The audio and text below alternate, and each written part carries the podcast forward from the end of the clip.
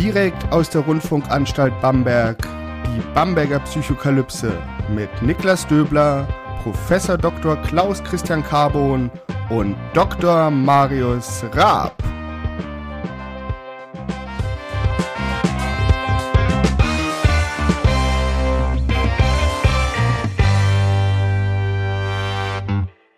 Herzlich willkommen zu Bamberger Psychokalypse. Mein Name ist Dicker Stöbler. Ich bin Psychologe und wissenschaftlicher Mitarbeiter am Lehrstuhl für Allgemeine Psychologie und Methodenlehre der Otto-Friedrich-Universität Bamberg. Und wie immer mache ich diesen Podcast nicht alleine, sondern in Anwesenheit meiner beiden Kollegen Dr. Marius Raab und Professor Dr. Klaus Christian Carbon. Hallo. Servus, hallo. Hallo, schau mal, Klaus, letztes Mal waren wir noch kongenial, jetzt haben wir nicht mal mehr ein Adjektiv. Ist nicht traurig? so, erst, wir waren irgendwann mal genial, ne? Von mhm. ihm tituliert, also dann kongenial, jetzt bleibt das weg. Wie wird das erst enden beim nächsten Mal? Aber wir werden, wir sind gespannt. Eure Titel sprechen ja für euch in der Sache. Das wäre aber eine starke Entwertung wiederum des Begriffs kongenial oder genial. Aber wir könnten darüber ein eigenes Kapitel machen. Wir sprechen in diesem Kapitel über Kontaktszenarien, also was passiert, wenn sie da sind. Da wurde viel medial verarbeitet. Ganz berühmt ist der Krieg der Welten von H.G. Wells, auch bekannt für sein Radiospiel, auch von Wells. Also von Orson Welles, allerdings anders geschrieben. Kein Bruder, kein Geschwister. Es gibt aber natürlich noch andere Kontaktszenarien und dazu ist vor ein paar Jahren eine Studie erschienen in Frontiers in Psychology von Kwon und Kollegen, in der sie sich gefragt haben, naja, wie werden wir denn auf die Entdeckung von außerirdischen Leben reagieren? Und dazu haben sie Leute befragt, einfach mal ihre Gefühle dahingehend niederzuschreiben. Sie haben versucht, das auch ein bisschen zu manipulieren, dass die Leute davon überzeugt waren. Und was bei rauskam war, dass nach einer linguistischen Analyse gezeigt werden konnte, dass die Leute eher positiv eingestimmt sind, dass sie eher die Chancen als die Risiken sehen. Jetzt muss man allerdings dazu sagen, dass es sich hierbei um einen Erstkontakt auf mikrobiologischer Ebene handelt, also das Finden von außerirdischem Leben, ja, aber eben im Sinne von sehr, sehr kleinen Organismen. Da gibt es einige Kandidaten in unserem Sonnensystem, die dafür in Frage kommen. Das darf man nicht vergessen. Wir sprechen hier zum Beispiel über den Jupitermond Europa, auf dem Leben vermutet wird, beziehungsweise wo eine hohe Chance eingeräumt wird, dass es dort Leben geben könnte. Die Venus ist nach einer Veröffentlichung in den letzten Jahren auch diskutiert. Es ist allerdings natürlich jetzt nicht dieser klassische Erstkontakt, auch nicht der Erstkontakt, nach dem SETI sucht, wenn man einfach nur außerirdisches Leben in Form von Bakterien zum Beispiel findet. SETI sucht ja klassische Intelligenz in Anführungszeichen und nicht einfach nur, auch in Anführungszeichen, irgendwelche schnöden Bakterien. Trotzdem meine Frage an euch, wie wird es sein, wenn sie da sind? Und wovon hängt es ab, wie es sein wird? Also ähm, ich hoffe mal, dass es auf jeden Fall, dass die Idee sich wirklich nicht beschränkt auf Bakterien oder vielleicht Viren, weil das tatsächlich so ein ganz bisschen unspannend ist, auch wenn es natürlich äh, realistisch und bedrohlich, also für mich ist das übrigens interessanterweise sehr bedrohlich. Also wenn du dir einfach mal überlegst, ähm, du hast es mit einem Bakterium, mit einem Virus zu tun, tatsächlich, das du noch nicht kennst, wo du vielleicht überhaupt keinerlei Antworten darauf hast, weil es eben nicht von hier ist, dann ist das was für mich ja sehr, sehr erschreckendes. Das andere dagegen hört sich an wie so eine tolle ähm, Herausforderung oder eine, eine tolle Chance, dass man das mal macht. Allerdings wage ich auch hier zu bezweifeln, dass Menschen sehr, sehr positiv darauf reagieren würden. Und ich nehme jetzt einfach mal die Metapher von Menschen, und wir müssen gar nicht ähm, in ein anderes Land reisen. Wir brauchen gar nicht Migranten zu nehmen oder Personen, die flüchten, ähm, die schon teilweise in vielen Ländern nicht besonders äh, positiv ähm, tatsächlich ja, geduldet oder, oder aufgenommen werden, sondern äh, alleine wenn du schon aus einem kleinen Dorf bist, also ich nehme jetzt mal das Beispiel von Marius, du bist aus Strullendorf und jemand kommt aus Stickaura. Ich bin nicht aus Strullendorf. Nein, Nur weil ich da gerne aber bin, du wärst jetzt faktisch du bist ja ein, ein, Men ein Mensch, der oft über Strullendorf redet. Ich weiß ja, dass du aus dem Lichtenfelser Bereich bist. Also insofern ähm, ist mir das schon klar. Aber nehmen wir doch einfach mal Lichtenfels und Strullendorf. Wäre sich wahrscheinlich ziemlich ähm, grün, die beiden schon, weil man einfach argwöhnisch jetzt schon mal sagt, Mensch, der kommt ja da aus dem nördlicheren Teil von Oberfranken oder irgendwas. Also man hat eben sofort immer diese Differenzierung von etwas, was fremd ist. Und insofern sehe ich es nicht so als positiv, dass die meisten Menschen darauf so toll reagieren würden. Aber es wäre eben eine interessante Chance, tatsächlich mal völlig anders zu denken und eben vielleicht auch mal aus diesem Korsett rauszukommen, weil es gibt ein spannendes Phänomen in der Psychologie, wenn du dich die ganze Zeit mit etwas zu ähnlichem äh, immer wieder reibst und immer wieder darüber nachdenkst. Das ist so der klassische das klassische Beispiel Köln-Düsseldorf. Ja, es ist so, es ist nett, dass sie sich gegenseitig so ein bisschen anfrötzeln, aber es ist natürlich irgendwie ermüdend, weil es natürlich eigentlich nicht besonders nahrhaft ist, weil sie sind natürlich unglaublich ähnlich trotzdem, Düsseldorf und Köln. Vor allem von der Außenperspektive, was weiß ich, wenn du aus Thailand bist oder aus Vietnam oder aus Japan oder aus Bayern, ja, was alles ungefähr gleich ist. Ähm, und manchmal ist es eben ganz hilfreich, mal eine völlig andere Perspektive einzunehmen und zu sehen, dass diese Sachen uns selber eigentlich wiederum eher verbinden und dass wir tatsächlich sehr viel mehr Gemeinsames haben. Und insofern fände ich es spannend, aber eben eher als ein Gedankenexperiment, weil ich nicht davon ausgehe, dass ich es tatsächlich erleben werde. Genau, und ähm, beim Begriff seht ihr, muss man vielleicht trotzdem aufpassen, weil auch wenn da jetzt Intelligenz im Namen ist, hat sich die ähm, Mission, glaube ich, in den vergangenen Jahren ein bisschen erweitert. Also die sagen von sich selbst ja inzwischen, dass sie alles suchen, ne? von der Mikrobe bis zum intelligenten Leben. Aber wie Klaus sagt, das ist natürlich spannend, weil ich denke, die Unterschiede werden schon massiv. Eine Mikrobe oder irgendwie ne, irgendwas, was wir erstmal nicht einschätzen können, wird ganz andere ähm, Assoziationen hervorrufen als ein Wesen, dem wir vielleicht auch wirklich begegnen können, das wir bildlich sehen können.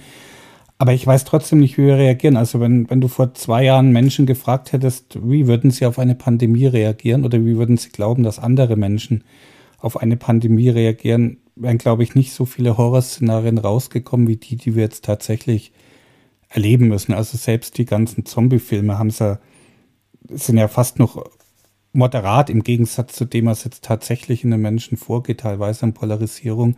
Drum, also ich kann es ganz, also ich kann es eigentlich nicht einschätzen, was passieren wird. Ich werde da wahrscheinlich völlig überrascht. Zu dem, was Marius gesagt hat, müssen wir festhalten, dass wir unterscheiden müssen zwischen Astrobiologie und SETI. Astrobiologie ist die Biologie, die sich mit dem Ursprung des Lebens beschäftigt. Es ist auch natürlich die Wissenschaft, die versucht, Leben auf anderen Planeten zu finden, zu klassifizieren, zu klären, was Leben überhaupt bedeutet, was es ist. Da haben wir ganz, ganz viel Forschungsbedarf tatsächlich. Und SETI braucht die Astrobiologie, aber die Astrobiologie braucht nicht SETI. SETI braucht die Astrobiologie, weil wir davon ausgehen können, dass Evolution an einem bestimmten Punkt in der, äh, dass Intelligenz in einem bestimmten Punkt der Evolution entstanden ist. So, und dafür brauche es erstmal sozusagen Anfangsorganismen, aus denen sich irgendetwas entwickeln kann. Und äh, deshalb besteht hier diese einseitige Abhängigkeit. Andere Punkte betreffen aber die verschiedenen Szenarien, wie es zu einem Erstkontakt kommen könnte. Da gibt es verschiedene Möglichkeiten, die in der Literatur auch diskutiert werden. Ein Buch, was das sehr, sehr gut macht, ist Die Gesellschaft der außerirdischen Einführung in die Exosoziologie von Schetsche und Anton. Und die Autoren unterscheiden jetzt zwischen verschiedenen Szenarien. Als allererstes wäre dieses klassische Signalszenario. Wir kriegen irgendetwas aus dem Weltall. Das kann von unseren Radioteleskopen aufgenommen werden, es können aber auch Lichtblitze sein, irgendein artifizielles Signal aus dem Weltall. Und dieses Signal sagt jetzt erstmal nicht viel aus, außer dass es uns gab. Und mit uns meine ich die Sender der Nachricht. Und es liegt daran, weil sich ja nichts schneller fortbewegen kann als das Licht. Also wenn wir ein Signal von 50 Lichtjahren Entfernung bekommen, dann sagt es nur aus, vor 50 Jahren gab es jemanden oder etwas, was dieses Signal in unsere Richtung gesendet hat. Punkt. Je näher also, desto auch, desto größer die Relevanz. Weil wenn es ganz weit weg ist, dann ja, sind sie vielleicht schon tot, ähm, beziehungsweise wir brauchen sehr, sehr lange, um dahin zu gelangen mit unserer heutigen Technologie. Ein zweites Szenario, was diskutiert wird, ist das sogenannte Artefakt-Szenario. Da geht es darum, dass man ein Artefakt, ein außerirdisches Artefakt findet. Sei es eine außerirdische Raumsonde, ein Monolith auf dem Mond, wie in Arthur C. Clarks ähm, äh, und von Stanley Kubrick verfilmten Buch 2001, eine Odyssee im Weltall. Und hier gibt es Menschen, die sind davon überzeugt, dass es das schon gab. Und zwar allen voran der israelische Harvard-Professor Avi Löb.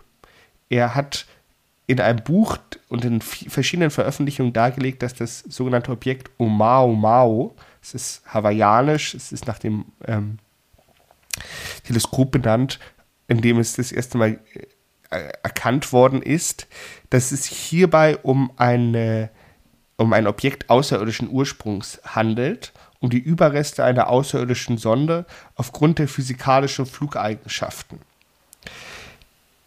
Jetzt muss man dazu sagen, dass Umao Mao definitiv als interstellar klassifiziert wurde. Also es ist ein Objekt, was von außerhalb des Sonnensystems kommt. Und es ist das erste Objekt, was wir definitiv so einordnen können, weil wir, es ist das erste Objekt, das erste interstellare Objekt ist, was wir auf diese Art und Weise gemessen haben. Also das ist auch eine Möglichkeit, die kontrovers diskutiert wird. Das letzte und ganz klassische Szenario, wie man es aus Filmen kennt, ist dann der sogenannte Nahkontakt. Also dieses, ein Raumschiff ist plötzlich über uns, landet, die Tür geht auf, die Lichter blinken, die bedrohliche Musik kommt ins Rollen und jemand steigt aus und sagt, bringt mich zu eurem Anführer. So, das ist gleichzeitig auch das Unrealistischste, aber eben auch das, was vielleicht die größte Veränderung mit sich bringt. Und daher meine Frage an euch, wie wird sich dieser Nahkontakt, wie würde sich dieser Nahkontakt konkret auf uns auswirken? Das ist, das ist eine schwierige Frage. Also, ähm, wenn du ähm, ein Nahszenario, das so nah ist, dass das Nahszenario nicht nur äh, diese Wesen erreichen lässt, sondern dass sie bei, beispielsweise bei uns einfach landen oder schon da sind, ähm, ja, dann musst du dich eben drauf, ähm, dann musst du alle, alles diplomatische Geschick zusammentun, um erstmal herauszufinden, was da los ist, was die für eine Mission haben und so weiter. Und das ist halt eine große Herausforderung. Du musst also jetzt erstmal versuchen, also ich meine, wir nehmen jetzt erstmal an, dass wir sie ja irgendwie detektieren können, weil dass wir sie einfach nur sehen können, no, das kann man nicht annehmen, ja. Es kann ja, kann ja was ganz anderes sein. Also, aber wir haben irgendeinen Impact, irgendeine Eindrückung eines, eines Feldes, eines magnetischen Feldes, eines elektrischen Feldes oder eines visuellen, akustischen, irgendwo gibt es einen, einen Fingerabdruck in Anführungszeichen. Und jetzt müssen wir herausfinden, was sind das für Wesen. Und das Entscheidende ist, und das haben wir ja auch versucht in einer gemeinsamen Untersuchung herauszufinden, Niklas und, und ich, ähm, dass wir einfach mal überlegen, was ist denn eigentlich das Wichtigste, was wir herausfinden könnten. Und jetzt kann man sagen, ja, es könnte Intelligenz sein. Okay, aber Intelligenz haben wir so, so ein bisschen heraus, haben wir irgendwie ausgeschlossen. Natürlich könnte es der Impact sein. Also sind die, sind die einfach, ähm, wollen die was verändern. Aber man könnte auch zum Beispiel sagen, so wenigstens unsere Idee, dass Trustworthiness, also die, das Vertrauen, also haben wir Vertrauen in die, können wir sozusagen denen vertrauen, wäre was Interessantes. Also, weil diese Vorstellung auch, sind die böse oder gut, es ist wahrscheinlich auch ziemlich naiv, weil das ist so, das kann man noch nicht mal beim Menschen richtig, ähm, den wir gut kennen, können wir das sagen, was ist schon gut und böse, aber vertrauen wir dem, weil wenn er wenn wir Vertrauen in diese, dieses Wesen haben, dann bedeutet das wenigstens, dass ich mich irgendwie auf dieses Wesen verlassen kann, wenn ich in Kommunikation trete. Das ist also, das sind solche Denkansätze, ähm, die wir eben verfolgen gerade. Einfach mal zu überlegen, was wäre eigentlich das Wichtigste, was wir überhaupt darin feststellen wollen. Und dann musste man wieder überlegen, wie kriege ich das raus? Also welche Diagnostik entwickle ich, dass ich eben weiß, dass, dass wir denen vertrauen können. Ja, also äh, man macht sich nicht besonders einfach, sich mit Außerirdischen zu beschäftigen, aber es schafft uns wiederum, das ist ja die These von, von letzter Woche auch gewesen, man schafft so unglaublich viel Wissen darüber, was uns eigentlich wichtig ist oder auf was wir zum Beispiel soziales Handeln basieren lassen. Und es ist eben nicht gut und böse, es ist wahrscheinlich auch nicht attraktiv und unattraktiv. Äh, viele behaupten, dass das, dass, dass das viel wichtiger ist, dass man sowas entscheiden kann, aber oder zum Beispiel Kommunikationsfähigkeit. Naja, ich meine, ähm, mit einem Menschen, der vielleicht nicht reden kann, können wir trotzdem, wenn wir wissen, wir vertrauen ihm, werden wir ganz, ganz viel Zuneigung zukommen lassen, werden wir vielleicht auch helfen, werden wir, werden wir was gemeinsam wahrscheinlich starten können. Es ist zum Schluss gar nicht so entscheidend. Wir müssen natürlich irgendwie kommunizieren können. Das ist keine Frage, sonst kriegen wir das wahrscheinlich niemals raus. Das ist keine, keine Frage, ja die Frage, die sich in der Literatur auch oft gestellt wird, ist, ob dieser Nahkontakt nicht einen Kulturschock auslösen kann. Und zwar der Nahkontakt, bei dem wir die Entdeckten sind. Das heißt, die Außerirdischen kommen zu uns, sie haben über, verfügen über große technologische Fähigkeiten und da guckt man immer gerne in die eigene menschliche Geschichte, wo es ja eben auch solche asymmetrischen Kulturkontakte oft gab, in dem eine vermeintlich höher entwickelte Zivilisation eben zum Beispiel indigene Bevölkerung getroffen hat. Und das ist meistens nicht so gut ausgegangen. Marius, du als Bamberger, wenn du nach Strohlendorf gehst, dann bist du ja der Entdecker und die Strohlendorfer sind die Entdeckten. ähm, wie wird sich das auswirken? Ähm, ja, aber jetzt nicht auf Strohlendorf nee, bezogen, sondern allgemein, allgemein bezogen. Wir, wir, wollen ein bisschen, ein bisschen weiter. weiter. Ja. Herzog Aurach vielleicht. Doch exemplarisch nutzen. Dieses hm. Wissen. Ja, ja hm. Also wie gesagt, es ist ähm, natürlich schwer, da Aussagen zu treffen. Also der, der Fundus der Science-Fiction-Literatur ist da natürlich großartig, weil halt schon sehr, sehr viele kluge Menschen natürlich sich darüber Gedanken gemacht haben, wie das dann wirklich ablaufen könnte. Aber wir hatten ja auch schon mal über Kränkungen geredet, ne? dieser freudianische Begriff, dass wir von einem Thron gestoßen wurden. Es wäre natürlich, weiß nicht, ob das als Kränkung erlebt wird oder als Aufwertung. Ist, na, vielleicht sind wir total gehypt. Oh, endlich jemand, mit dem wir kommunizieren können. Oder es stutzt uns noch mehr in unsere Rolle als ähm, Säugetier zurecht. Ich wage da echt keine Prognose. Also wir können natürlich, ähm, wenn wir nicht mehr weiter wissen, können wir natürlich immer in Analogien denken und wir können natürlich auch in der Geschichte kramen. Und wenn wir jetzt tatsächlich die Sache mal ein bisschen aufarbeiten, was äh, Niklas gerade angesprochen hat, also ähm, der Einfall von beispielsweise europäischen Conquistadores äh, in indigenen Völkern, dann muss man einfach sagen, es sind ja beide Seiten sind, ähm, haben zum Schluss enorm viel in einer gewissen Weise verloren. Die Europäer, weil sie einfach gezeigt haben, wie derart defizitär moralisch sie sind und was für ein, ein wirklich ein, ein, ein, ein Lumpenpack wirklich äh, sie waren, keinerlei ähm, Kultur sozusagen. Das, was sie wirklich an Hochkultur mitgebracht haben, was ja unzweifelhaft erstmal da war. Natürlich ent entwickelte äh, interessante Kultur mit toller Kunst und Literatur und so weiter vielleicht auch Waffentechnik und so weiter, das kann man ja alles als positiv sogar noch sehen, solange ich mich eigentlich gegen jemanden wehren muss, ähm, der vielleicht mich einfach angreift. Aber hier war es ja ganz eindeutig anders. Und die Generosität, die, ähm, die, die, die wirklichen Willen, ähm, vielleicht jemanden ähm, auch sein eigenes Wissen ähm, mitzuteilen oder zu teilen, also überhaupt zu teilen, ist ja nicht vorhanden gewesen. Und auf der anderen Seite dieses ähm, sehr, sehr erwartungsvolle, dass da was Interessantes kommt äh, und ist eben auch gescheitert, weil es sozusagen von einer naiven Annahme ausging, dass die wahrscheinlich ja äh, vertrauenswürdig sind. Und das war es halt überhaupt nicht. Das war halt einfach ein, ein liederliches Pack, was einfach Geld rausziehen wollte und mit skrupellosen Mechanismen einfach diese Kulturen im Prinzip zerstört haben. Im Endeffekt auf jeden Fall. Das heißt ja nicht, dass der Einzelne vielleicht sich doch für diese Kulturen interessiert hat. Aber äh, also in diesem historischen in dieser Rück, äh, histori historischen Rückschau muss man einfach sagen, kann man durchaus pessimistisch sein, wie das mal passieren wird, wenn auf uns eine Macht zugreift, die eben sehr viel stärker ist. Und damals war es eben auch so, waffentechnisch waren die eben offensichtlich überlegen. Sie hatten auch gewisse Strategien, die überlegen waren und die haben, die Europäer haben eben alles im Endeffekt zerstört, was es dort gab. Mhm, aber ich finde die Analogie trotzdem insofern schwierig, weil also bei diesen Eroberungen oder Invasionen, die du jetzt beschrieben hast, treffen ja Menschen auf Menschen. Ja, richtig, und der psychologische Mechanismus dahinter war ja, dass ähm, die Invasoren die anderen dehumanisieren, um sie eben nicht mehr als Menschen sehen zu müssen. Also das ist ähm, ja. natürlich Punkt, ja. etwas Schreckliches, aber eben was, was wir aus der Geschichte oft kennen.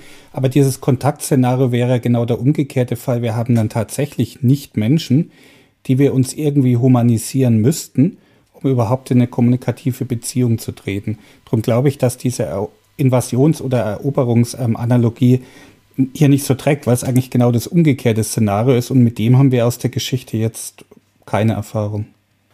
Genau den gleichen Gedanken hatte ich auch. Wir schieben unsere Rolle auf die der Außerirdischen. Ne? Und da machen also eine anthropozentrische Verallgemeinerung.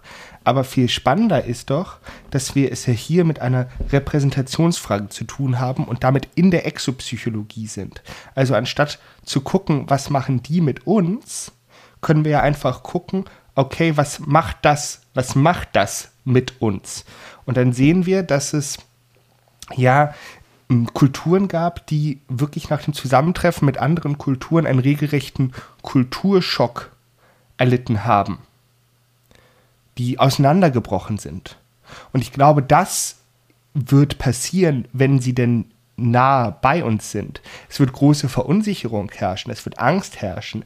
Es gibt zwar gewisse Protokolle, die irgendwie durchgesetzt werden sollen, aber diese Angst wird, denke ich, ganz, ganz entscheidend sein.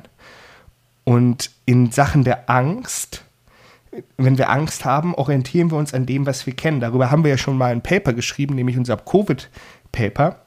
Und was wir kennen, ist eben diese Auseinandersetzung aus Filmen.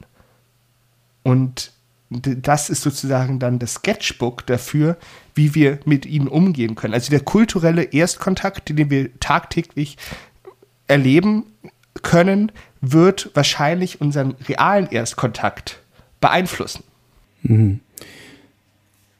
Genau, weil so was Klaus jetzt gesagt hat, auch wenn wir diese Analogie mal weiterdenken, wir können uns jetzt ähm, mal schauen, wie reagieren Menschen denn auf nichtmenschliche intelligente Wesen?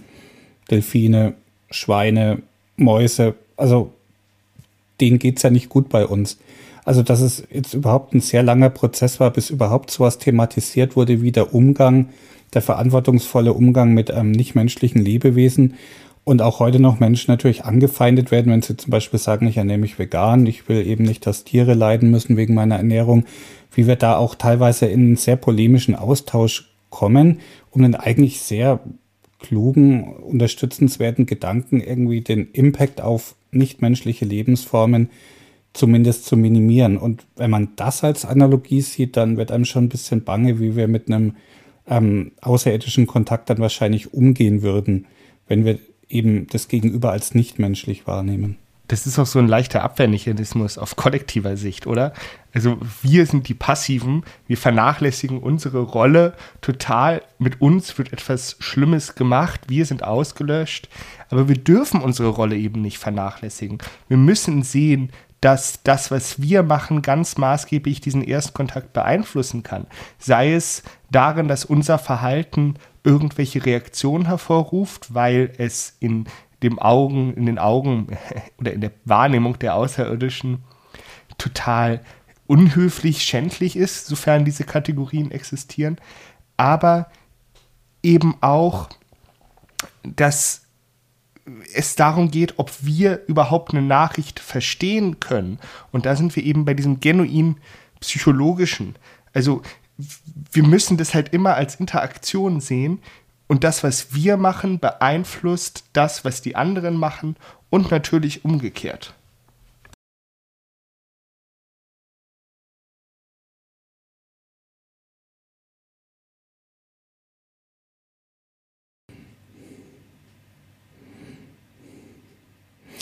Ja, oder auch ähm, das, was in vielen Filmen und Büchern ja auch immer eine Option ist, die manchmal auch realisiert wird, dass wir erstmal anfangen, unser nukleares und thermonukleares Arsenal ähm, in die Umlaufbahn zu schießen.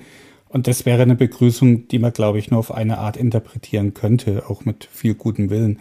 Also auch sowas ist natürlich nicht ausgeschlossen, dass es direkt als ähm, kriegerischer Akt gesehen wird. Und da langt ja dann schon eine Nation im Prinzip, um ja so einen Konflikt auch wirklich zu starten.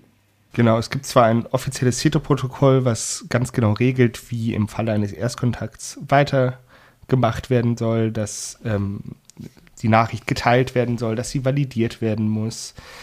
Mm, aber das sind ja natürlich alles sehr, sehr hypothetische Fragen, über die man sich vielleicht überhaupt keine Gedanken macht. Aber die relevant werden können, weil es jederzeit zu einem Erstkontakt kommen kann, auch wenn es natürlich eine sehr, sehr, sehr geringe Chance ist insgesamt. Und in dem Fall muss man sich dann halt aber auch der Frage stellen, wollen wir überhaupt eine Antwort senden? Und wer spricht überhaupt für die Erde, wenn wir uns dafür entscheiden sollten, eine Antwort senden zu wollen? Und eines ist vielleicht noch ganz, ganz klar. Es gibt ja ein rotes Telefon in unseren Büros natürlich. Wenn es mal losgeht, dann werden wir als erstes informiert.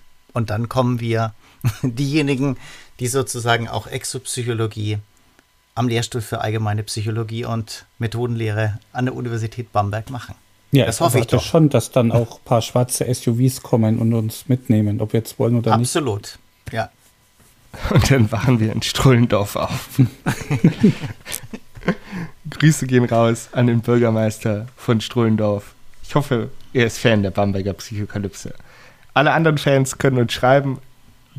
Bamberg, nein, kontakt at bamberger-psychokalypse.de. Da könnt ihr auch Literatur zu diesem spannenden Thema der Außerirdischen bekommen. Und wir sehen uns. Tschüss. Ciao, Servus. Ade.